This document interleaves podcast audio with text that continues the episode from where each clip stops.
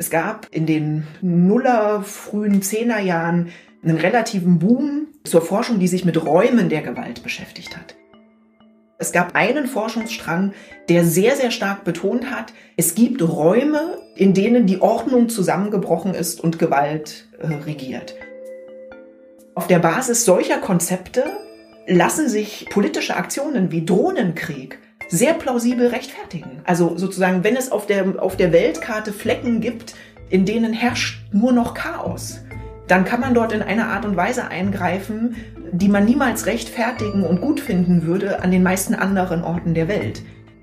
Das heißt, in der Gewaltforschung bewegen wir uns in einem Forschungsfeld, wo die Verbindung zwischen den Konzepten und den Modellen, die die Wissenschaftler entwickeln, und der Integrität menschlicher Körper manchmal sehr, sehr kurz ist.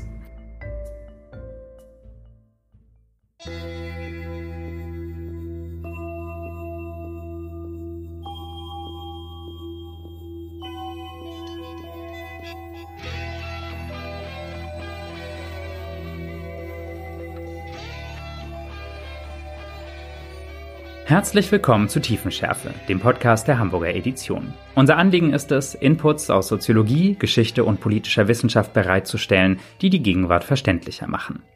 Keine Tagesschau, die ohne Gewalt auskommt. Keine Krimis und Actionkomödien, keine Märchen, keine religiösen Schriften wie Bibel, Torah oder Koran, nicht mal Disney-Filme. Gewalt ist etwas, was Menschen immer schon intensiv beschäftigt hat, und in irgendeiner Weise sind wir alle schon einmal mit ihr konfrontiert worden, sei es als Opfer, in der Täterrolle oder beobachtend.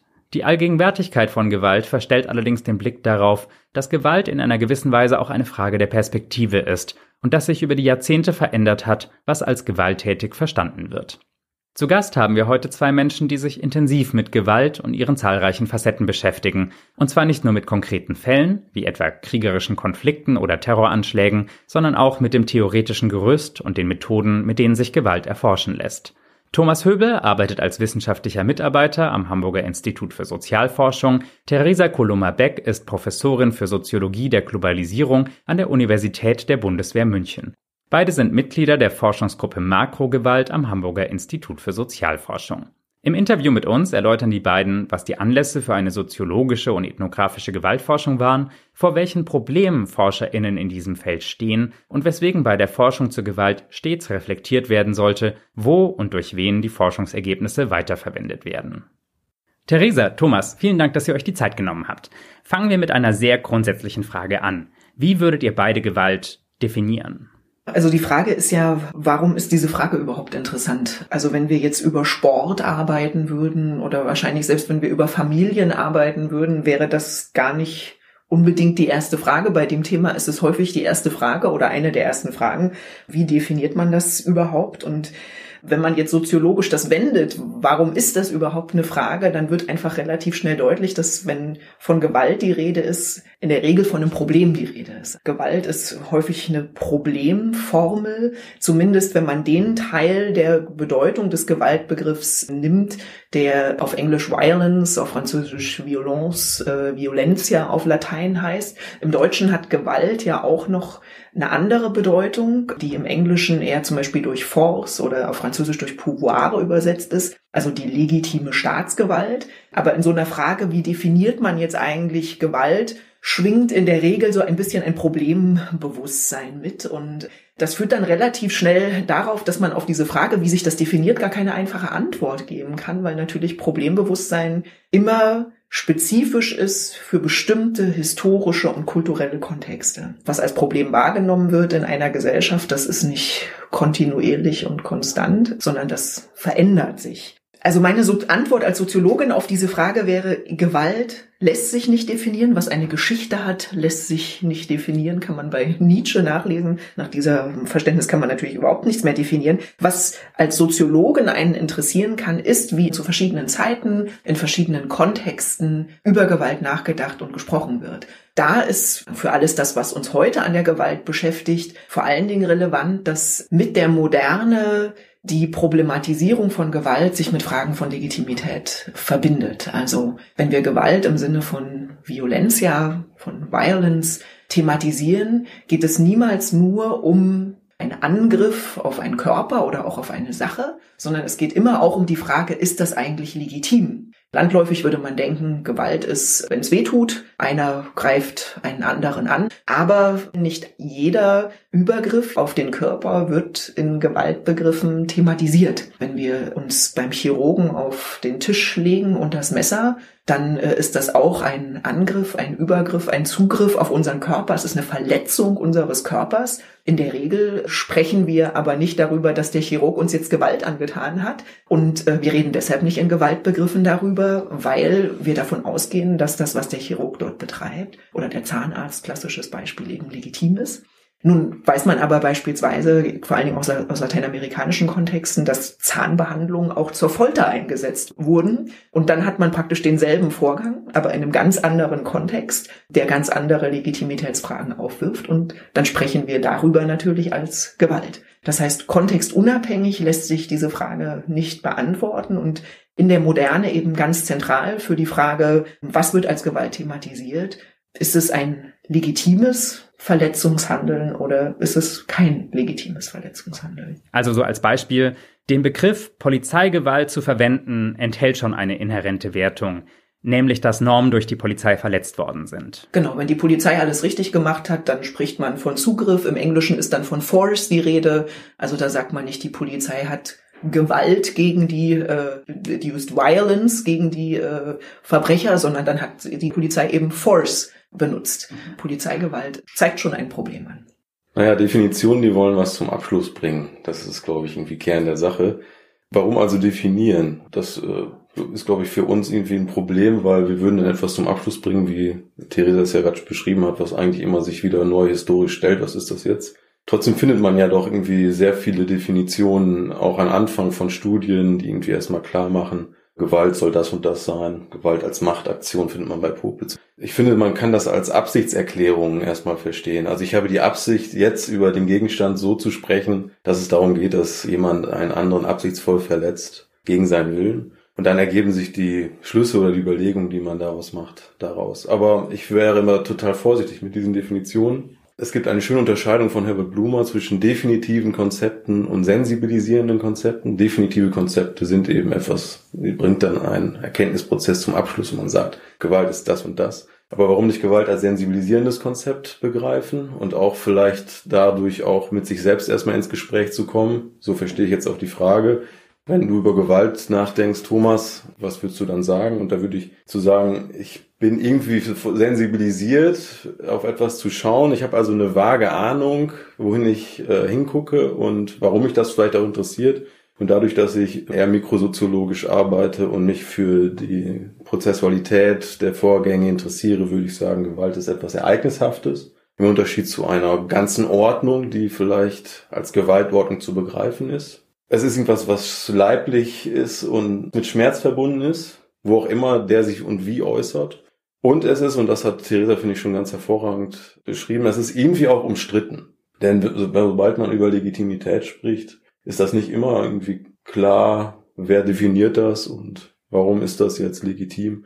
Und so kann man das eigentlich bis auf auch quasi kleine Ereignisse runterbrechen, dass es nicht ganz auch aus der Perspektive der Beteiligten gar nicht klar ist zwingend. Was ist das jetzt gerade? Ist, ist es Gewalt? Ist Gewalt nur eine Kategorie, die jetzt jemand von außen dann an die Ereignisse heranträgt? Und darauf sollte man auch eingestellt sein, dafür sollte man sensibel sein.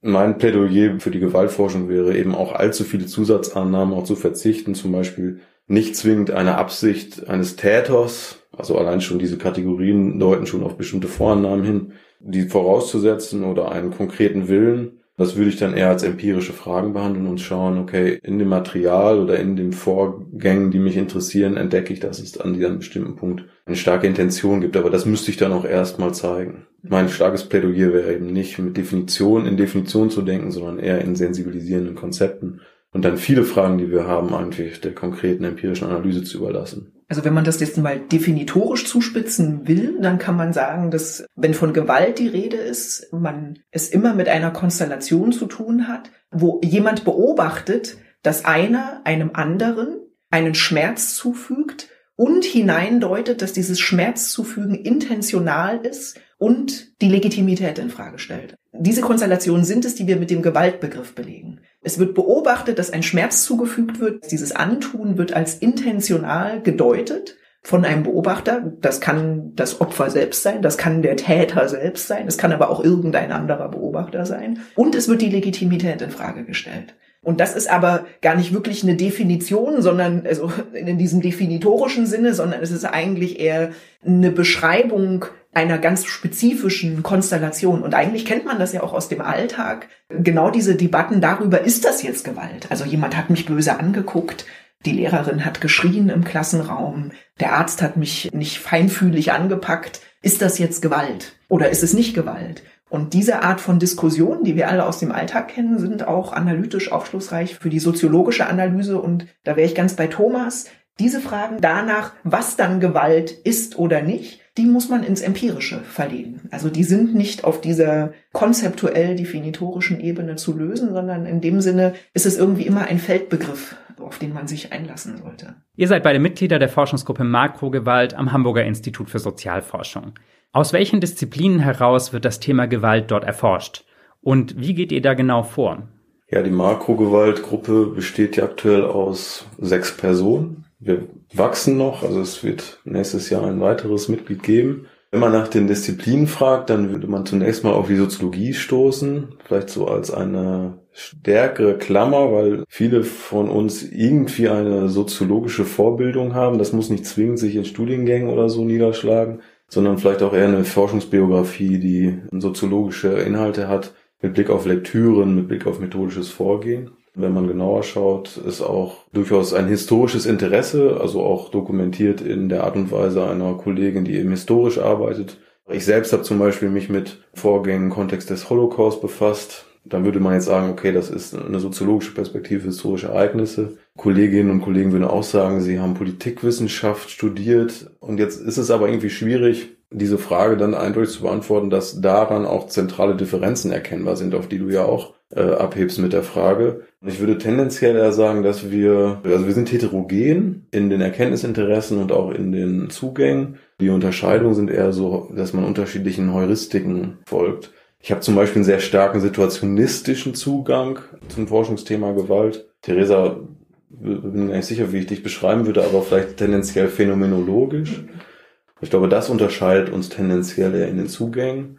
Aber wir sind schon eine sehr sozial, versozialwissenschaftliche Forschungsgruppe und finden darüber aber auch starke Bezüge zueinander. Also wir denken in unterschiedliche Richtungen, haben uns aber auch viel zu sagen, habe ich den Eindruck.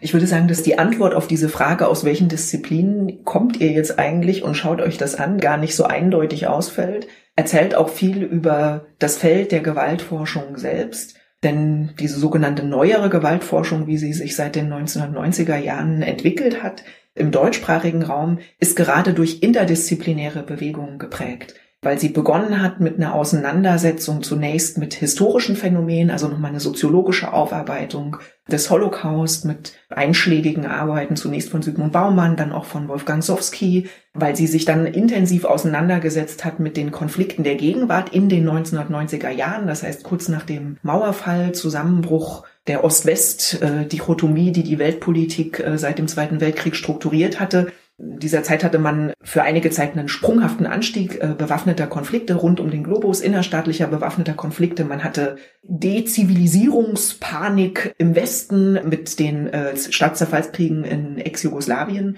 Kam ja tatsächlich auch der Krieg im engeren Sinne auf den europäischen Kontinent zurück. Und es gab fast panische Debatten darüber, steht jetzt die neue Barbarisierung bevor und so weiter. In diesem Kontext gewinnt dann diese deutschsprachige Gewaltforschung nochmal neue Energie, indem sich Leute aus verschiedenen Disziplinen zusammentun und sagen, Moment, also sowohl in historischer Perspektive als auch wenn wir empirisch auf die Kontexte heute gucken, sieht man, dass es einfach nicht zutreffend ist, dass die Beobachtung von Gewalt immer auf den Zusammenbruch von Ordnung und deshalb Chaos und Dezivilisierung verweist, sondern wir wissen, Gewalt stiftet Ordnung. Auch in den Sozialwissenschaften und in der Sozialtheorie weiß man das spätestens seit den frühen Staatstheoretikern, seit Hobbes. Also was ist der Staat? Das ist das Monopol der legitimen Gewalt. Das ist die organisationale Lösung dieses allgemein menschlichen Problems der Gewalt. Deswegen so das Argument dieser frühen neuen Gewaltsoziologen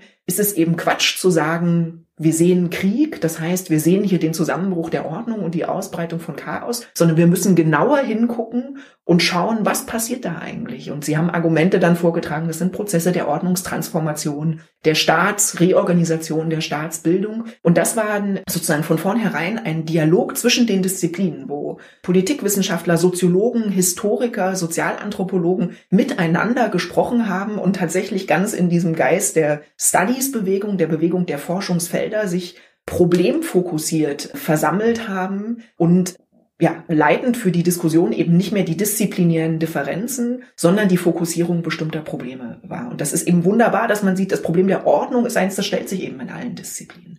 Nicht nur in den Sozialwissenschaften, sondern es schlägt dann eben auch Brücken in die Philosophie und in andere Geisteswissenschaften. Du hast ja nach den Erkenntnisinteressen gefragt. Ich glaube, da lassen sich vielleicht so zwei ganz grob nennen, nämlich einmal beschreiben, du hast es gerade so schön mhm. gesagt, Theresa, was passiert da eigentlich?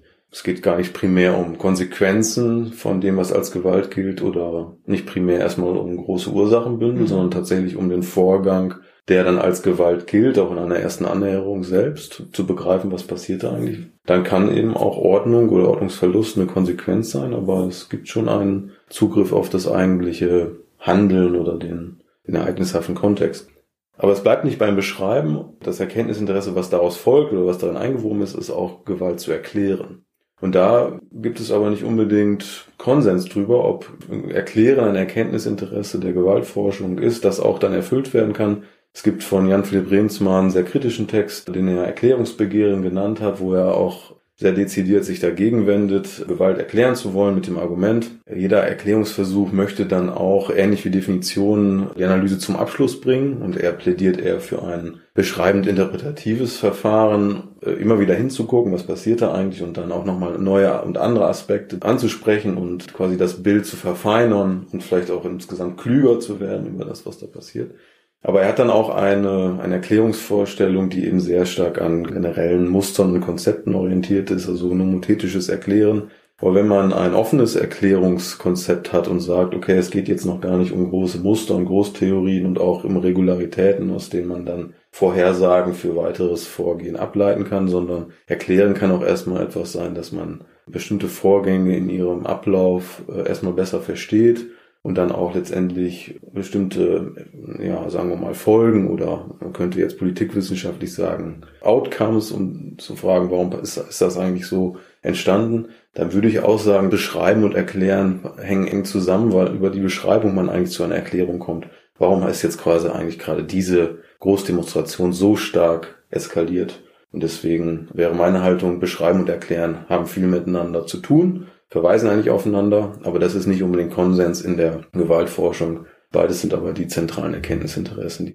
Also ein Teil einer Kritik des Erklärens, das ist jetzt, glaube ich, nicht auf den Rems mal hinaus will, aber den ich noch dazulegen würde, wäre, dass natürlich erklärendes Wissen sich sehr, sehr leicht in handlungsanleitendes Wissen übersetzen lässt. Und wenn wir dann von Gewalt reden, dann reden wir von Handlungen, von irgendwelchen Institutionen und Organisationen, die dann also meistens gegen Gewalt vorgehen wollen, aber ja nicht selten, indem sie selber Gewalt einsetzen. Diese ganze Debatte um erklären, wollen wir erklären, sollen wir erklären in der Gewaltforschung, was da am Horizont immer dreut, ist, produziert man mit dieser Art der Forschung Folien für das Handeln von staatlichen, aber auch von irgendwelchen anderen Institutionen? Und ist das dann ein Handeln, das man gerne unterstützen möchte? Also ist das etwas, was man als Wissenschaftlerin oder als Wissenschaftler verfolgt? Und das ist jetzt in der Gewaltforschung als Problem einfach viel zugespitzter als in anderen Feldern. Also nur um das an einem Beispiel nochmal plastisch zu machen. Es gab in, also wiederum auch in verschiedenen Disziplinen. In Deutschland war dafür eine Leitdisziplin die Geschichtswissenschaft in den Nuller, frühen Zehnerjahren einen relativen Boom zur Forschung, die sich mit Räumen der Gewalt beschäftigt hat. Das waren sehr, sehr unterschiedliche Forschungsstränge, aber es gab sozusagen einen Forschungsstrang, der sehr, sehr stark betont hat, es gibt Räume, in denen die Ordnung zusammengebrochen ist und Gewalt äh, regiert. In der Politikwissenschaft waren das dann ungoverned territories oder ungoverned spaces. In den Geschichtswissenschaften war es das Konzept der Gewalträume. Und zum Beispiel das Konzept der ungoverned territories wurde im englischsprachigen Raum propagiert oder entwickelt und dann propagiert, muss man so sagen, von einem sehr, sehr staatsnahen Think Tank, einem Think Tank, der sehr nah traditionell an Policy-Prozessen in den USA dran ist, der Rand Corporation. Und auf der Basis solcher Konzepte lassen sich politische Aktionen wie Drohnenkrieg sehr plausibel rechtfertigen. Also sozusagen, wenn es auf der Weltkarte Flecken gibt, in denen herrscht nur noch Chaos, dann kann man dort in einer Art und Weise eingreifen, die man niemals rechtfertigen und gut finden würde an den meisten anderen Orten der Welt. Das heißt, in der Gewaltforschung bewegen wir uns in einem Forschungsfeld, wo die Verbindung zwischen den Konzepten und den Modellen, die die Wissenschaftler entwickeln, und der Integrität menschlicher Körper und auch physischer äh, Strukturen manchmal sehr, sehr kurz ist. Interessant an dem Beispiel ist, dass es aber nicht äh, per se gegen das Erklären spricht, mhm. sondern generell überhaupt mit der Befassung dieser Vorgänge, weil fast jede Beschreibung schon in, mhm. in sich bestimmte Kategorien und mhm. Konzepte mhm. und Deutungen enthält, die dann unmittelbar, ob, ob der äh, Autor diese von solchen Studien oder der mhm. Wissenschaftler jetzt daraus Schlüsse zieht oder nicht, mhm. denjenigen, die das äh, lesen, ja schon auch direkt sowas wie vielleicht nicht zwingend Handlungsempfehlung, aber mhm. zumindest oder zumindest Empfehlung an die Hand gibt, doch jetzt irgendwie zu handeln und sich was zu überlegen. Mhm. Also und das ist letztendlich auch ein in der Gewaltforschung noch auch was Methodologie angeht unbewältigter Punkt. Das könnte man ja als Dual-Use-Problematik betrachten, also mhm. ähm, die Studien, die gemacht werden. Also, ja, aber ich finde stärker analog zu, wir haben irgendeine technische Entwicklung, genau. die, die produziert positive Effekte, die wollen wir. Kernkraftwerke produzieren Strom. Klassisches Beispiel. Aber leider produzieren sie auch diesen Müll. Können wir jetzt das eine haben, das Gute, was wir haben wollen, und das andere aber irgendwie kontrollieren? Im Fall des Kernkraftwerks war jetzt die Antwort eher nicht. Aber bei der Gewaltforschung, es klang so, als hättest du Hoffnung. Nee, äh, ich glaube, das, ähm, das hast, äh, also da bin ich, Hoffnung habe ich nicht, aber ich habe erstmal, bin ich optimistisch, dass wir, ich fange nochmal an. Also ich habe keine Hoffnung, dass sich das in irgendeiner Form lösen lässt, mhm. aber mein Optimismus bezieht sich darauf, dass dieses Thema mehr Resonanz in der Forschung bekommt mhm. und eine stärkere methodologische Auseinandersetzung mhm. stattfindet und dann auf einer begründeten Weise vielleicht auch sich gegen bestimmte Forschung entschieden wird, mhm. aus den Gründen, dass man nicht ins Dual-Use-Problem damit hervorruft. Also eigentlich interessante Erkenntnisse bietet, die dann aber mhm. in irgendeiner Weise missbräuchlich ähm, benutzt werden können. Darauf würde mhm. mein Optimismus beziehen und daran wäre ich auch irgendwie sehr interessiert, daran mitzuarbeiten, mhm. weil ich denke, das ist eine große Forschungslücke. Ja, ja also ich, ich würde das ähnlich sehen, noch, noch ein bisschen anders fassen. Ich würde sagen, das Allerwichtigste ist, dass man die Verantwortung in diese Forschung mit hineindenkt. Das gilt ja im Prinzip für jede Forschung. Also in den Science and Technology Studies gibt es diese Debatten darüber, dass jede Forschung also niemals nur Welt beschreibt, sondern immer auch Welt erzeugt, weil sie eben Akteuren Vorstellungen, Modelle in die Hand gibt, an denen sie dann ihr Handeln ausrichten. Und deswegen hat es eben reale Effekte, was wir so treiben, selbst wenn wir es für reine Theorie halten. Mein Plädoyer wäre tatsächlich an dieser Stelle immer, es mitzudenken. Also sich nicht auf so eine Position zurückzuziehen, zu sagen, ja, wir gucken uns jetzt halt hier nur an, was passiert und beschreiben mal irgendwas. Das ist letztlich eine methodologische Frage, Forschung so zu bauen, dass systematisch mitgeführt wird, dass die Beschreibungen, die wir hier entwickeln, Effekte in der Welt haben und man sich die Frage gefallen lassen will, wie man zu diesen Effekten steht, was man vertreten kann, was man nicht vertreten kann. Also, und da würde es jetzt auch aus meiner Sicht überhaupt nicht darum gehen, bestimmte Forschungen nicht zu machen, obwohl das im Extremfall auch darauf hinauslaufen kann, sondern sich vielleicht eher so Fragen zu stellen, in welche Dialogprozesse muss ich mich dann mit meiner Forschung stellen, um beispielsweise noch einen Griff darauf zu haben, an welchen Stellen wird sich da was eigentlich angeeignet? Also wenn ich da am Elfenbeinturm sitzen bleibe, gebe ich viel Gestaltungsmöglichkeit ab, wenn ich mich darauf einlasse, mit dieser Forschung auch zu den Akteuren zu gehen, die im Feld sind, ähm, in deren mit Kooperationen, mit denen ich diese Ergebnisse gewonnen habe, die das vielleicht aus Anwendungsinteresse rezipieren, dann habe ich ja ganz andere Gestaltungsspielräume.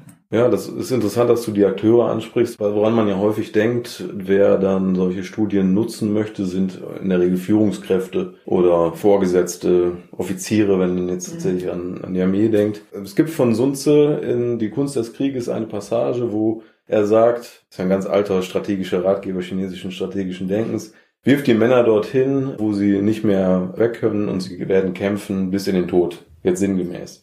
Und wenn man so etwas liest, äh, dann gibt es ja auch Neuroforschung, die zeigt, okay, wenn Menschen in bestimmten äh, aussichtslosen Situationen sind, dann sind sie möglicherweise sehr leicht äh, in Situationen zu bringen, wo sie auch Dinge machen würden, die sie sonst nicht machen würden, nämlich zum Beispiel Menschen erschießen. Das wäre zum Beispiel eine Studie, die man, die ich gemacht habe über die Massenerschießung bei des Holocaust. Da würde man ja diese Studie lesen und sagen, okay, das ist eigentlich eine Technik, die Offiziere ja nutzen können, quasi einfache Polizisten an einen Ort zu bringen, wo sie nicht mehr weg können und ihnen dann zu sagen, okay, bevor ihr nicht hier massenhaft Menschen erschossen habt, kommt ihr nicht nach Hause. Jetzt mal sehr platt formuliert.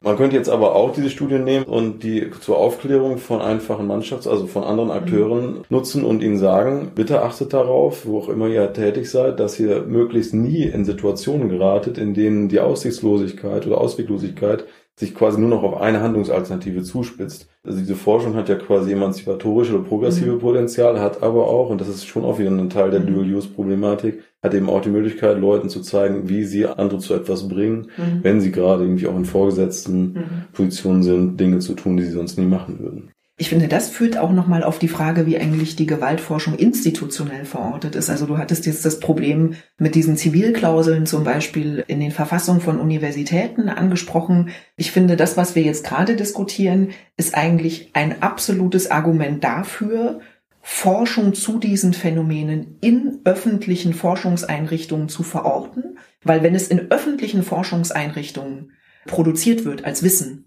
dann ist es ein öffentliches Wissen, das allen Akteuren zugänglich ist. Also wie Thomas, wie du gerade gesagt hast, das kann ein Offizier nutzen als eine Technik, um eine bestimmte Art von Effektivität herzustellen. Das kann aber der Mannschafter nutzen, um genau diesem, äh, Techn dieser Technik zu widerstehen. Das kann auch eine zivilgesellschaftliche, antimilitärische Organisation nutzen, um genau diese Techniken anzuprangern. Also es steht sozusagen allen offen. Und wenn sich Forschung zu diesen Themen, wenn sie aus den Universitäten rausgedrängt wird, das Wissen wird gebraucht, das wird irgendwo produziert und es sich verlagert in nicht öffentliche Forschungseinrichtungen, wo Forschung beispielsweise auch mit Geheimhaltungsklauseln und so weiter belegt ist, dann ist das, also würde ich das für die noch sehr viel problematischere Entwicklung halten. Das ist jetzt eine Situation, die in Deutschland, glaube ich, also als Szenario für die Sozialwissenschaften nicht so bedeutsam ist, weil das zwar für die technischen Wissenschaften gibt es natürlich private finanzierte Forschungseinrichtungen. Bei den Sozialwissenschaften sind das, gibt es das nur in sehr, sehr seltenen Fällen. In den USA sieht das aber beispielsweise schon anders aus. Also hier wäre mein Plädoyer auch immer genau aus diesen Gründen der Dual-Use-Problematik für Öffentlichkeit zu sorgen und dafür zu sorgen, dass so viele Leute wie möglich an diesem Wissen partizipieren können. Und man sieht eben, dass Gewaltforschung ganz, ganz viele Probleme aufwirft, die sind nicht nur innertheoretisch, innerwissenschaftlich, sondern wenn wir über Methoden reden, dann reden wir eben auch über sagen, Verbindungen mit den Feldakteuren. Wir reden über gesellschaftliche Verantwortung, über institutionelle Einbettung. Also es wird relativ schnell ziemlich breit. Das ist eigentlich ganz interessant. Ihr habt wahrscheinlich immer das Grundproblem, dass eure Forschung auf normative Erwartungshaltung trifft, dass gehofft wird, aus den Erkenntnissen Handlungsanweisungen abzuleiten, um Gewalt zu verhindern. Und das heißt, ihr müsst immer darauf achten, in welchen Kontexten eure Forschung aufgegriffen wird, oder? Ja, wir können ja nicht vorwegnehmen, wie unsere Forschung aufgegriffen wird, aber wir können über unsere eigenen normativen Prämissen uns erstmal schlau machen, also uns auch, also man kann das mit sich selbst machen, aber sehr hilfreich sind ja eben auch äh, größere Debattenzusammenhänge wie jetzt, oder größerer Debattenzusammenhang ist vielleicht das falsche Wort, aber eine Forschungsgruppe wie hier, wo man sich ja auch sehr klar wechselseitig darauf hinweist, welche Prämissen, Vorannahmen, Konzepte man nutzt und welche Probleme damit verbunden sind, ist ja sehr hilfreich, weil wir in der Regel ja mit Vorwissen, was wir nicht immer reflektieren, an die Sache herantreten und auch selbst normative Vorannahmen haben. Und ich glaube, dass man die gar nicht rauskriegt aus der Nummer, sondern dass es da wiederum eine methodologische Aufgabe darin besteht, die klar zu reflektieren und im Zweifel auch in den Texten, die man dann veröffentlicht, auch als solche benennt und äh, sich dadurch, und das ist, glaube ich, äh, das Ziel, erstmal auch angreifbar und kritisierbar macht, anstatt so etwas wegzu wegzudiskutieren. Es gibt keine nicht normativ geprägte Forschung, weil wir, weil es da Autorinnen und Autoren gibt, die da letztendlich die Texte schreiben. Wollt ihr noch mal kurz darauf eingehen, welche Turns und Meilensteine sich in der Gewaltforschung in den letzten Jahrzehnten beobachten ließen? Ja, Theresa hat ja schon einen zentralen Turn äh, beschrieben, der sich quasi in der ja, postkalten Kriegkonstellation irgendwie zeigt, mit Interessen an Ordnungszerfall, dann eine sehr deutschsprachig geführte Diskussion unter dem Label Neuere Gewaltsoziologie mit Autorinnen und Autoren wie Birgitta Nedelmann, Wolfgang Sowski, Trutz van Trotha, die insofern, man könnte sagen, bahnbrechend gewesen sind, weil sie erstmal sehr stark das Augenmerk darauf gelenkt haben, was passiert in den Situationen der Gewaltausübung und das letztendlich auch ein Begriff, den Trutz von Trotha dann bemüht, in Anlehnung an Clifford Geertz, dicht zu beschreiben. Ist aber ein sehr offener Begriff, also es ist gar keine klare Definition, was dichtes Beschreiben ist, aber es, da ist die Intuition dahinter, erstmal genau einzuschauen. Mikroskopisch, detailreich, aber eben Ordnungskonstellationen, gesellschaftliche Kontexte, die Historizität der Ereignisse nicht aus dem Blick zu lassen. Und diese Richtung wurde dann auch als Innovateur, oder haben sich selbst, oder wurde als Innovateure bezeichnet.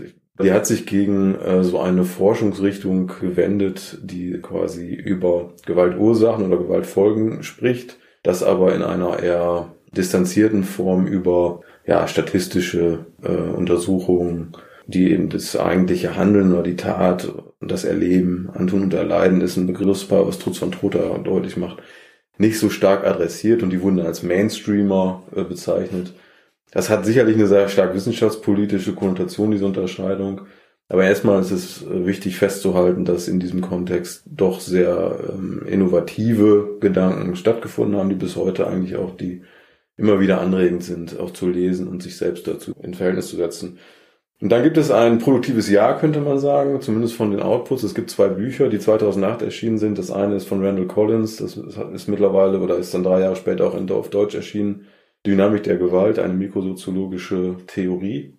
Und gleichzeitig ein Buch von Jan Philipp Bremsma, Vertrauen und Gewalt, über Versuche über eine besondere Konstellation der Moderne. Und beide Bücher sprechen eigentlich nicht zueinander. Das konnten sie auch nicht, weil sie gleichzeitig erschienen sind. Aber man kann an diesen beiden Büchern erkennen, wo die Forschung eigentlich hingegangen ist und das Buch von Randall Collins, eben ein interaktionssoziologischer Zugriff auf Gewalt, mit einem gar nicht stark reflektierten Gewaltbegriff, sondern äh, dem Losziehen und zu gucken, was passiert und welche Emotionalität und welches Timing in den Vorgängen entdecke ich, sich damit auch zuzutrauen, eine allgemeine, erklärende Theorie der Gewalt zu schreiben. Also darin liegt schon eine ganz starke Provokation, die auch aufgenommen wurde, die kritisiert wurde, die aber auch irgendwie dazu geführt hat, dass sehr viel der Forschung in den letzten zehn Jahren sich irgendwie zu diesem Buch verhalten hat, was man jetzt über das Buch von Jan Philipp Remsmann nicht sagen kann. Auch da merkt man immer, gibt es kleinere Zitate oder eine Kenntnisnahme des Buches. Aber im Unterschied zu Collins ist das Buch von Remsmar nicht forschungsleitend geworden. Collins aber schon. Man merkt aber auch langsam, dass das sich jetzt dem Ende zuneigt, weil diese Zuspitzung auf die Situation und auch die Idee von Collins, dass man alles, was man für die Erklärung von Gewalt braucht, faktisch in der Situation findet, doch sehr starken Widerspruch erfahren hat. Und etwas, was Theresa ja stark hervorgehoben hat, also sowas wie Kontextualität, Historizität oder Ordnungskonstellationen ein Stück weit, gerade in der Rezeption auch von Collins aus dem Blick geraten sind. Ein starker Turn, der aber heute kritisch gesehen wird, weil es eigentlich wieder darum geht, auch dem Impuls von Trotha und anderen zu folgen, breiter zu, also mikroskopisch zu gucken, aber gleichzeitig offen und für die, äh, also breiter zu blicken auf die Ordnung, auf die historische Einbettung von Gewaltereignissen und auch vor allen Dingen, wie sie beobachtet, beschrieben und als legitim oder illegitim betrachtet werden. Das findet man bei Collins gerade nicht. Und das ist schon auch ein starkes Problem dieses Turns gewesen.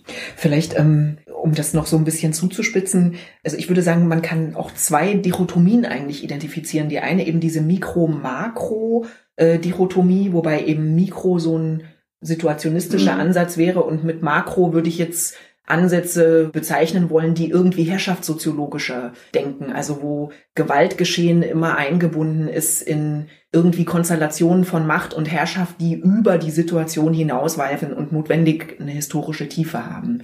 Aber eine andere, äh, eigentlich wichtige Dichotomie, die zwischen äh, den sogenannten Innovateuren der deutschsprachigen Gewaltsoziologie oder Gewaltforschung und Collins liegt, ist die Frage, ist Gewalt eigentlich normal oder unnormal? Also ist sie äh, zu erwarten oder nicht zu erwarten? Prägend für diese neuere deutschsprachige Gewaltforschung war die Soziologie, die Herrschaftssoziologie von Heinrich Popitz, der sich auf den Philosophen Helmut Plessner bezieht und für den Gewalt eine Grundbedingung menschlicher Existenz ist. Also bei Popitz, der formuliert so schön, dass Verletzungsoffenheit ein Merkmal des Menschen ist.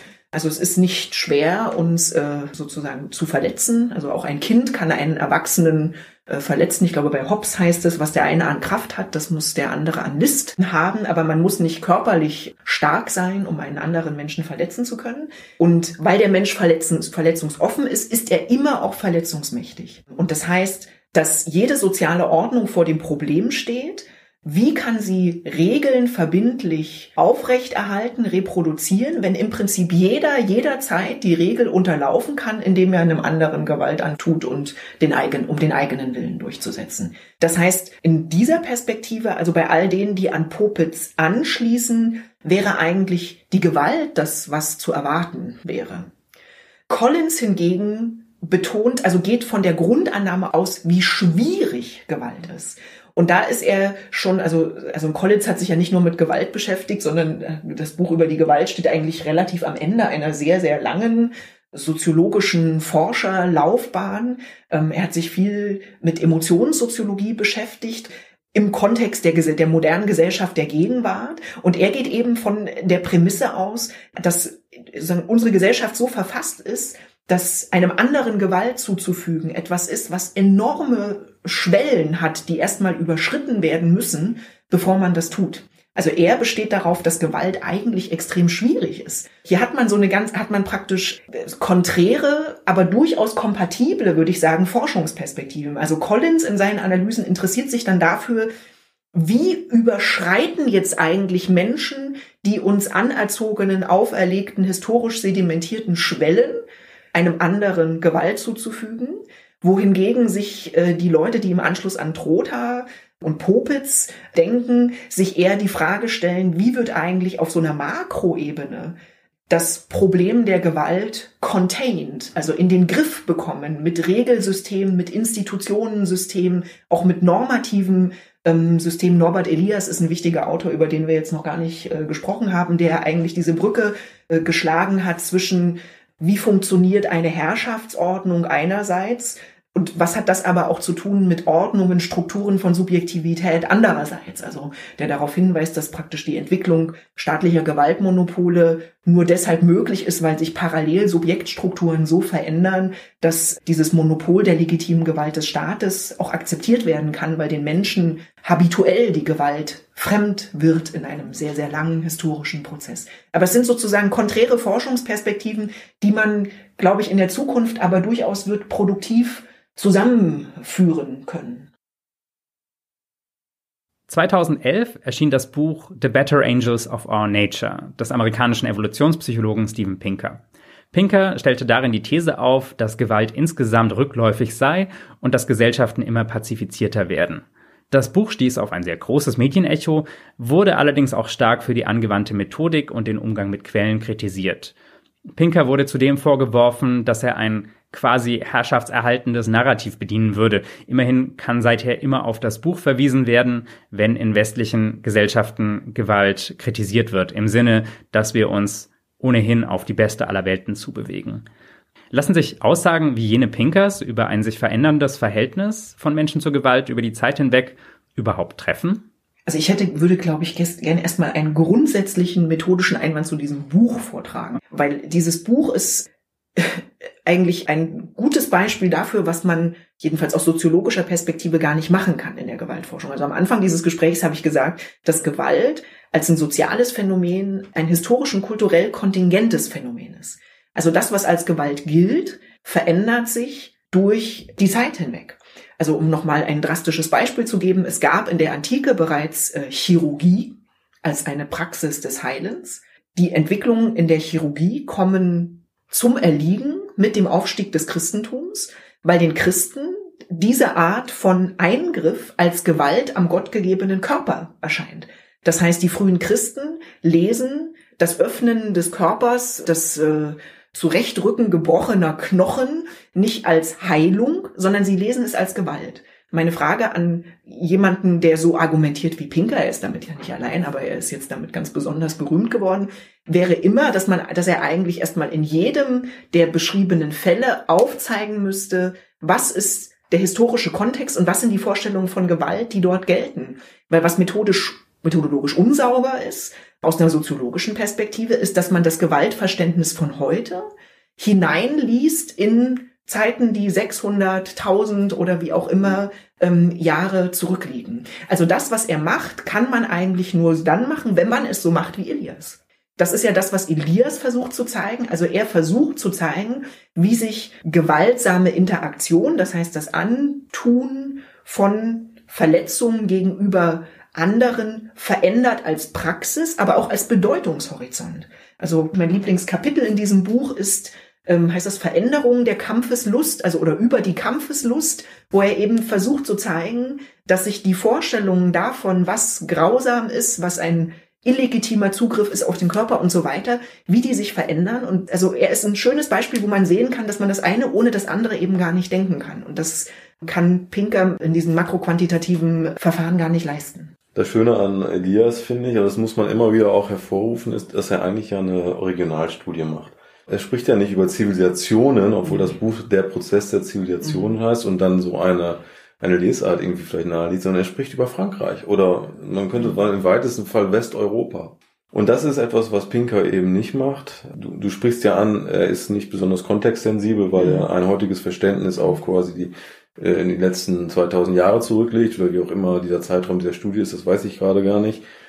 Was das zweites macht er ist, äh, Soziologinnen und Soziologen sind eigentlich mittlerweile in der Regel differenzierungstheoretisch sensibilisiert. Sie rechnen damit, dass äh, man nicht quasi einen Horizont wie Gesellschaft ausspannt und dann quasi alle Lebewesen dieser Erde unter diesen Horizont spannt und zwar differenzlos, sondern das kann man wunderbar schon bei, äh, bei Simmel nachlesen es gibt eben soziale Kreise und da ist man nie ganz drin. Also man ist in verschiedensten sozialen Kreisen und dafür hat die Soziologie ja sehr viele Begriffe.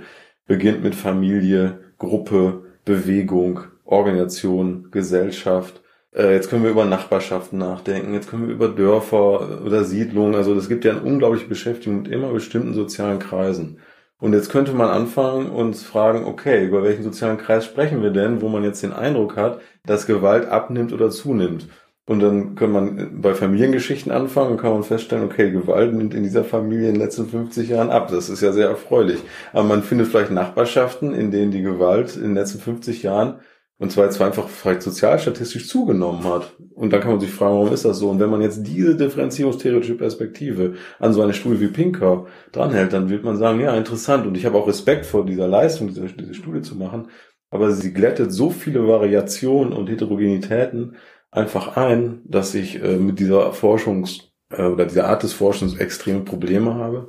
Denn ähm, also Theresa und ich haben, oder würden einen Begriff stark machen, äh, da können wir ja mal über uns beide sprechen, wenn ich das darf, nämlich äh, den Begriff der Indexikalität, eigentlich einen Begriff aus der Ethnomethodologie, der erstmal darauf hinweisen soll, dass Gewalt etwas sehr kontextspezifisches ist an bestimmte Kontexte gebunden sein. Das kann ein Kontext ein bestimmter sozialer Kreis sein, das kann aber auch ein bestimmter Ort sein oder ein, eine bestimmte historische Situation. Das bedeutet auch erstmal, dass diese Ereignisse oder diese, diese Gruppen nicht so gut vergleichbar direkt sind mit anderen, weil man genau das tun muss, was Theresa angesprochen hat, nämlich sich erstmal fragen, okay, was passiert denn eigentlich und wie deuten die das für sich selbst, begreifen die es eigentlich als Gewalt? Und das ist eigentlich das, was dann auch soziologische Gewaltforschung leisten, ich sage jetzt mal programmatisch sollte, also sensibel zu sein für diese Heterogenität, für diese verschiedenen Verständnisse und auf einen Begriff gebracht, auf die sensibel zu sein für die Indexikalität von Gewalt.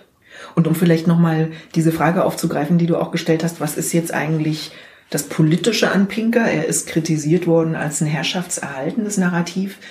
Ich hatte am Anfang erwähnt, dass ein wichtiger Aufbruch für diese Gewaltforschung, wie sie in Deutschland heute prägend ist, ein Buch von Sigmund Baumann war über die Moderne und den Holocaust. Und äh, das zentrale Argument, das er in dieser Studie herausarbeitet, ist, dass eigentlich die die, so, die sozialwissenschaftliche Beschäftigung mit dem Holocaust, das hat man den Historikern überlassen, vor allen Dingen dadurch behindert wurde, dass sich die Sozialwissenschaften mit der modernen Gesellschaft beschäftigen, die moderne Gesellschaft von sich selber aber glaubt, sie sei durch Gewaltlosigkeit oder zumindest durch Gewaltaversion charakterisiert.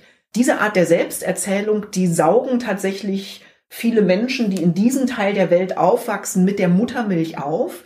Wir leben, also die Gesellschaft, in der wir heute leben, zeichnet sich von ihren eigenen historischen Vorgängern aber auch von anderen Gesellschaften in der Welt. Vor allen Dingen dadurch aus, dass das Problem der Gewalt, das Popels beschrieben hat, als gelöst oder irgendwie überwunden gilt weil es gibt den Staat, der funktioniert, der hat das Monopol legitimer Gewalt. Das heißt im Umkehrschluss, wenn Gewalt auftaucht, dann nur als Anomalie, also als etwas, was eigentlich nicht da sein sollte, als ist dann Hinweis auf soziale Probleme oder ähnliche Konstellationen. Und dieses Narrativ wird durch so eine Studie wie Pinker natürlich untermauert, weil er so vorgibt, er kann das in einem langen historischen Prozess ähm, nachweisen. Das ist nicht nur deshalb problematisch, weil es sozusagen der Ordnung der Gegenwart nochmal extra Legitimität verleiht. Das kann man ja auch gut finden. Es ist äh, aus meiner Sicht vor allen Dingen deshalb problematisch, weil es blind macht für die Gewalt, die dieser Ordnung eingeschrieben ist. Denn wenn wir fragen, was die Moderne charakterisiert, dann ist es ja nicht nur eine tatsächlich auch empirisch nachweisbare, immer stärkere Gewaltaversion. Also die Gewalt wird den Menschen normativ und irgendwie auch leiblich fremder. Das ist etwas, was man jetzt statistisch für, sagen wir, Westeuropa wird zeigen können. Aber gleichzeitig haben wir eine Entfesselung staatlicher Gewaltpotenziale. Also wir haben, und sagen, mit Hilfe von Technologie. Das 20. Jahrhundert ist nicht nur das Jahrhundert der Menschenrechte, es ist auch das Jahrhundert der Atombomben. Es ist auch das Jahrhundert von äh, Genoziden in einem Ausmaß, wie man sie vorher kaum gesehen hat. Und das existiert sozusagen gleichzeitig. Der Aufbau von Gewaltpotenzialen, auch von Vernichtungspotenzialen, insbesondere bei Staaten, unglaublichen Ausmaßes. Und zum Glück hat sich das tatsächlich, das mögliche Ausmaß ja nie wirklich realisiert, aber als Potentialität. Ein unglaubliches Potenzial. Das entwickelt sich parallel zu einer wachsenden Gewalterversion. Und das ist eigentlich die Paradoxie des äh, Gewaltverhältnisses der Moderne, dass diese Dinge nebeneinander existieren. Finden Erkenntnisse aus der Gewaltforschung Anwendung in Politik und Gesellschaft? Und gibt es so etwas wie eine Beratungsfunktion der entsprechenden Institute? Also wenn die Frage auf so Großforschungsprojekte abzielt, die gleichzeitig mit dem Auftrag von Politikberatung versehen sind, dann findet sich eigentlich aktuell nichts Vergleichbares zu bekannten Formaten aus den 80ern und 90ern. Da gibt es mindestens zwei. Das ist einmal sind die sogenannten Analysen zum Terrorismus, finanziert durch das Bundesinnenministerium, sehr stark quasi inspiriert durch die Frage der Terrorismusbekämpfung mit Blick auf RAF und andere. Da sind sehr viele Analysen geschrieben worden mit Blick auf Medien, mit Blick auf äh, gruppenförmige Prozesse und auch dann als quasi Politikberatung eigentlich äh, immer verstanden worden. Da gibt es eine zweite Kommission, äh, kurz genannt Gewaltkommission, Analysen und Vorschläge der unabhängigen Regierungskommission zur Verhinderung und Bekämpfung von Gewalt sind Anfang der 90er entstanden, sind sehr stark auch durch so eine ja, statistische Herangehensweise geprägt, auch mit dem Ziel zu begreifen, wie ist denn jetzt das Gewaltniveau in der Bundesrepublik Deutschland, auch quasi beauftragt von politischer Seite, von staatlicher Seite, diese quasi Gewaltkommission ist übrigens auch eine zentrale Kritik gewesen für die sogenannten Innovateure, dass wir das anders äh, machen wollen, weil sie den Eindruck hatten, äh, wenn wir diese dicken Bände, die die Ergebnisse dokumentieren, lesen, dann erfahren wir über das eigentliche Antun der Leiden und auch das ergänzt vielleicht um das Beobachten nichts. Und wenn man jetzt danach fragt, wo gibt's jetzt Vergleichbares, ist mir zumindest nichts eingefallen. Man kann aber schon in der Institutslandschaft eine stärkere Nähe zu politischen oder staatlichen Stellen und eine stärkere Distanz sehen. Das Hamburger Institut würde ich als erstmal distanziert unabhängig betrachten, äh, dass sich selbst auch nicht in Auftrag gibt, quasi staatliche Stellen oder wen auch immer zu beraten. Ähm, es gibt aber auch das ähm, hessische äh, Hessische Stiftung Friedens- und Konfliktforschung. Genau, die allein schon qua Finanzier staatliche Finanzierung da eine stärkere Nähe hat und auch da, glaube ich, eine höhere Kontaktdichte mhm. herrscht zu äh, politischen Vertretern, was erstmal ja nicht viel heißt, wie dann gesprochen wird. Darüber kann ich auch, äh, habe ich kein Bild. Aber man kann das entdecken. Und was jetzt vielleicht zumindest uns ausmacht, ist, dass wir in doch reden Kontakt zu äh, Menschen stehen, oder Personenkreisen stehen, die nicht äh, akademisch äh, arbeiten, die aber interessiert sind daran, was macht ihr da eigentlich? Und das ist, findet aber eben jetzt nicht schwerpunktmäßig auf der Ebene von staatlichen großen Gremien statt oder Kommissionen, sondern eher auf der Basis von Einladungen, wie beispielsweise zu einem Verein in Hannover, die Konfliktmediation machen und die entdeckt haben, hey, interessant, was ihr da macht. Wenn ich jetzt etwas über Konfliktmediation begreifen möchte, muss ich vielleicht auch etwas über Gewalt begreifen. Und auf der Basis finden dann Treffen statt, wo man eingeladen ist und einen kleinen Impuls macht, wo dann interessanterweise etwas entsteht, was eben den Erwartungen der Beteiligten widerspricht. Die möchten nämlich gerne Handlungswissen haben und sagen, wie kann ich denn jetzt besser in diesem Fall Konflikte mediieren, wenn ich weiß, wie Gewalt stattfindet. Und in den Gesprächen muss man dann in der Regel enttäuschen, weil wir zumindest nicht den Anspruch haben, eine Liste von zehn Empfehlungen zu machen, das ist Gewalt. Und wenn du das entdeckst, dann folgt daraus das und das, sondern es ist eher, dass wir, glaube ich, irritieren in der Art und Weise, wie wir über den äh, Gegenstand nachdenken und sagen, es gibt da emotionale Dynamiken, die ergeben sich eine vielleicht durch Collins geprägte Perspektive, die sind, liegen in der Situation und äh, die führen dann dazu, dass Gewalt stattfindet, aber auch, dass die Beteiligten sich im Nachhinein auch fragen, wie konnte das eigentlich passieren, weil sie, sagen wir mal, außer sich sind und damit muss man vielleicht rechnen.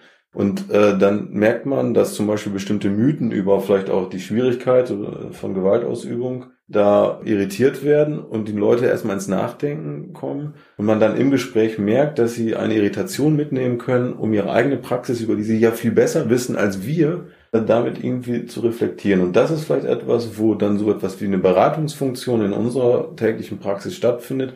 Aber wie gesagt, eher im Kleinen, auf Basis von kleineren Workshops, Treffen, um gewissermaßen dann auch zu berichten, was machen wir und den Menschen Ideen quasi zu erzählen, wie sie vielleicht ihre eigene konkrete Praxis, über die wir in der Regel fast nichts wissen, irgendwie zu durchdenken und für sich vielleicht selbst eigene Schlüsse zu ziehen also an dieser Stelle merkt man, glaube ich, dass wir uns mit unterschiedlichen Themen beschäftigen und auch so ein bisschen mit unterschiedlichen Vorgehensweisen. Also ich selber komme ja aus der Forschung zu bewaffneten Konflikten und habe immer qualitativ und vor allen Dingen ethnografisch gearbeitet. Und das sind so Konstellationen, die es mit sich führen, dass man ja immer schon an einer Praxis nahe dran ist. Also wenn ich selber den Begriff Politikberatung höre, dann mag ich eigentlich in diesen deutschen Politikbegriff eher das englische Wort Policy hineinlesen, was sich ja sozusagen dadurch unterscheidet, wenn man nach Policy-Akteuren fragt, dann sind das nicht nur staatliche Institutionen der Politik, sondern Policy wird von allen möglichen gesellschaftlichen Akteuren beeinflusst, die mit dem Ziel handeln, Politik zu beeinflussen. Da gehören dann zum Beispiel auch zivilgesellschaftliche Organisationen dazu wenn man eben ethnografisch forscht zum Thema bewaffnete Konflikte in der Gegenwart und also ich war in Angola, in Mosambik und Afghanistan für Forschungsaufenthalte. Afghanistan ist jetzt ein Konflikt, der auch in der deutschen Öffentlichkeit eine sehr, sehr wichtige, prominente Rolle spielt. Dann bringt einen das, bringt die Forschung selber im Feld sein, bringt einem in Kontakt mit Praxisakteuren und führt auch ganz fast selbstverständlich und natürlich zu Anfragen, dass man doch jetzt mal, wenn man hier schon rumläuft als Soziologin und von den Leuten was wissen will, doch auch mal hier und da hinkommen soll und was erzählen. Und da wäre ich dann ganz äh, bei Thomas, also dass die Gespräche, die dann stattfinden, zeichnen sich auch dadurch aus, dass es eigentlich Lernsituationen in beide Richtungen sind. Es gibt diesen Ausdruck, äh, der vor allen Dingen sagen, in dieser Science- und Technology inspirierten Sozialanthropologie verwendet wird zum kollaborativen Forschen. Das heißt, man beforscht nicht einfach Leute im Feld, sondern die äh, Feldakteure sind an der Produktion der Erkenntnis selbst beteiligt. Und dann gibt es eben sehr interessante, zum Teil auch sehr berührende Situationen, wo man in dieser Weise kollaborativ Erkenntnis generiert. Also ich habe beispielsweise in Afghanistan zweimal, nee, dreimal äh, in, an Forschungseinrichtungen in Afghanistan etwas aus meiner Forschung zum Alltag im Bürgerkrieg erzählt Und das war damals ja noch eine Forschung, die sich auf äh, frühere Arbeiten in Angola und Mosambik bezog. Und das ist sehr interessant, in einem Kriegskontext zu sitzen mit Akteuren, die jeden Tag äh, in einer Stadt wie Kabul leben und dann mit denen soziologisch darüber zu sprechen, wie ähm, Alltag im Krieg geht. Und zwar in einer Vortragssituation, nicht in einer Interviewsituation.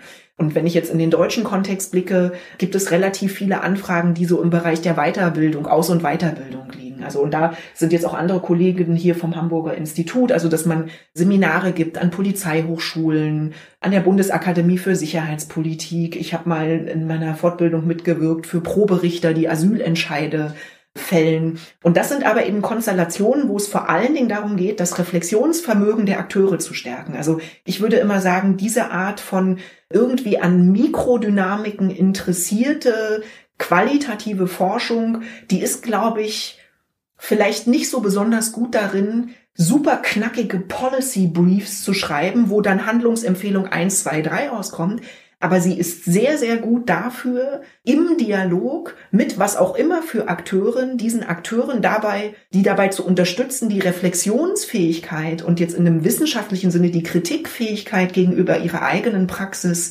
zu erhöhen. Ja, mir gefällt sehr gut, dass du diesen doppelten Lernprozess auch nochmal vor, mhm. hervorhebst, weil jeder Kontakt, sei es zu den Konfliktmediatoren oder zur Polizeihochschule, bringt ja unmittelbares Nachdenken über die eigene Forschungspraxis mit sich und vor allen Dingen auch die unzureichenden äh, Reflexionen, die man bis dahin in sich trägt und auch Fragen, in der Regel Fragen, die an einen herangetragen werden, auf die man ja auch überhaupt gar keine leichte Antwort hat. Und allein die Frage mhm. dann, darüber nachzudenken, warum habe ich denn keine leichte Antwort darauf, kann ja dazu führen, ich kann sie gar nicht haben. Mhm. Das wäre, äh, sagen wir mal, die beruhigende Antwort, aber auch zu überlegen, okay, da müssten wir doch eigentlich nochmal dran und da gäbe es jetzt eigentlich viel zu tun. Mhm. Zum Beispiel, dass wir sehr viel von unserer Forschung ich würde das jetzt mal nennen, so ein Sichtbarkeitsbias eigentlich hat. Zumindest wenn ich über meine und vielleicht auch einiger Kollegen, Forschung einiger Kollegen nachdenke, dann läuft jetzt viel Forschung auch über, äh, im Unterschied zu ethnografischem Hingehen, über Videoanalysen oder ähm, Fotos, also schon Material, was in dem Geschehen, was einen interessiert, selbst irgendwie hervorgebracht wurde oder produziert worden ist. Bedeutet aber auch, dass man etwas beforscht, für das man einen visuellen Zugang hat. Aber wenn wir jetzt über, äh, also beispielsweise Konfliktmediation, welche äh, Konstellationen dazu Trag treten, also häusliche Gewalt oder äh, Schlägereien, die dann ausufern oder auch Mobbing und vieles andere, dann haben wir da gar kein Bildmaterial für und gar keine Fotos, sondern in der Regel konkurrierende Deutungen und Erzählungen, vielleicht, wenn wir Glück haben, noch Zeugen das ist so, dass vielleicht, damit kann man ja noch was machen, aber wenn wir jetzt in den Bereich von sexuellem Missbrauch gehen oder häuslicher Gewalt, das sind ja äh, quasi Vorgänge, die äh, nicht nur von öffentlichem Interesse sind, sondern auch für Forschung hochgradig relevant, für die wir aber äh, noch gar keine Zugänge haben, weil dieses Erleben, das Erfahren dieser Form von Gewalt ne, auch ja erstmal Kategorien und Beschreibungsmöglichkeiten braucht und vor allem auch erstmal Situationen, in denen die Beteiligten überhaupt sich in der Lage fühlen, etwas über sich und ihre Erfahrnisse zu berichten. Wir sparen allein aufgrund des methodischen Zugangs einen großen Phänomenbereich aus und ich glaube, das ist eine Riesenaufgabe, die ich dann auch immer wieder merke, das ist jetzt die, äh, die Schleife zurück zum Ausgangspunkt, in solchen Gesprächen, wo wir nicht diesen leichten methodischen und theoretischen Zugänge zu haben. Thomas Höbel und Theresa Kuluma-Beck sind Mitglieder der Forschungsgruppe Makrogewalt am Hamburger Institut für Sozialforschung. Thomas Höbel ist zudem zusammen mit Wolfgang Knöbel Autor des Buchs Gewalt erklären, welches im Herbst 2019 in der Hamburger Edition erschienen ist. Zusammen haben Theresa und Thomas 2019 auch das vierte Working Paper der Forschungsgruppe Organisation, Dauer und Eigendynamik von Gewalt, kurz ORDEX, verfasst welches den Titel Gewalt und ihre Indexikalität trägt und offen im Netz zugänglich ist. Informationen und Links zu allen genannten Publikationen sind in den Shownotes zu finden. Ebenfalls in den Shownotes verlinkt sind zwei Bücher, die im Interview erwähnt wurden und die in der Hamburger Edition erschienen sind. Zum einen Dynamik der Gewalt, eine mikrosoziologische Theorie von Randall Collins, zum anderen Vertrauen und Gewalt, Versuch über eine besondere Konstellation der Moderne von Jan-Philipp Remsmar. Wie alle unsere Bücher können beide Titel versandkostenfrei auf unserer Homepage bestellt werden www.hamburger-edition.de. Fragen, Anregungen und Kritik erreichen unser Team am besten per E-Mail an die Adresse verlag@hamburger-edition.de. Wir sind auch auf Twitter zu finden, und zwar unter dem Handle hh-edition. Wir freuen uns über alle Rückmeldungen, besonders was Themenvorschläge für zukünftige Episoden angeht. Falls Ihnen der Tiefenschärfe Podcast gefällt, können Sie ihn abonnieren oder uns auf Apple Podcasts und anderen Plattformen eine gute Bewertung hinterlassen. Wenn Sie einmal im Monat ein Update von uns erhalten möchten, können Sie auch unseren Newsletter abonnieren. Wir informieren darin nicht nur über neue Bücher, sondern auch über wissenschaftliche Tagungen und Konferenzen, über Wissenswertes aus der Buchbranche sowie über Podcasts und andere Medienfeatures unserer Autorinnen und Autoren. Sie finden unseren Newsletter auf unserer Homepage sowie in den Show Notes. Das war's von uns. Bis zum nächsten Mal.